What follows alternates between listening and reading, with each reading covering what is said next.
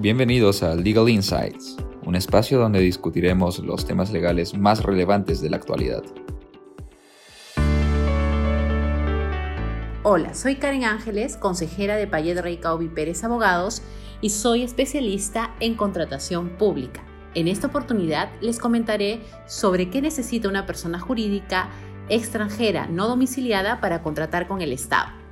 Es importante comenzar indicando que todo interesado en contratar con alguna entidad pública debe contar con la calificación de proveedor del Estado y para ello debe inscribirse en el Registro Nacional de Proveedores o también llamado RNP. ¿Cuáles son los requisitos? Para inscribir a una persona jurídica extranjera no domiciliada en el registro es necesario cumplir previamente con lo siguiente. 1. Estar constituida según la ley de su país de origen. 2. Su objeto social corresponde a la provisión de bienes y o servicios o ejecutor de obras según el registro al que desee inscribirse.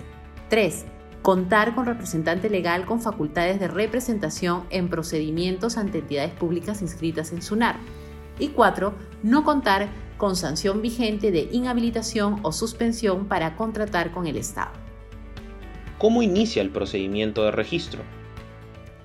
El trámite de inscripción debe ser realizado únicamente por el representante de la persona jurídica con facultades debidamente inscritas en SUNAR, quien debe seguir los siguientes pasos. 1. Remitir al OCE a través de su mesa de partes virtual una copia de la escritura pública o documento similar inscrito en registros públicos o autoridad competente en su país de origen que acredite su objeto social. 2. Realizar el pago de la tasa por trámite de inscripción a través del Banco de la Nación. Y 3.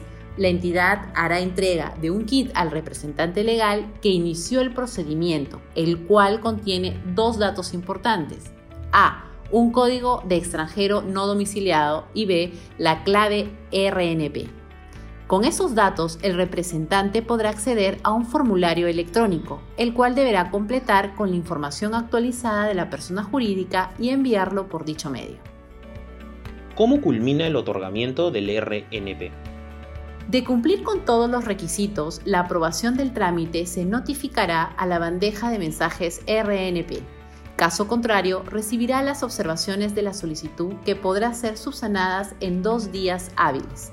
A partir del día siguiente a la fecha de la aprobación, podrá acceder a su constancia de inscripción en el RNP.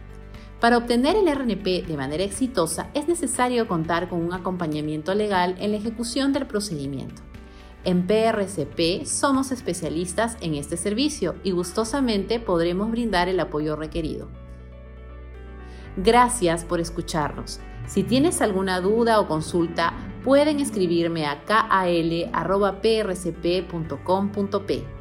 Los invitamos a seguirnos en nuestras plataformas digitales de LinkedIn y Facebook, así como visitar nuestro blog, donde podrán encontrar las últimas novedades en temas legales y mucho más.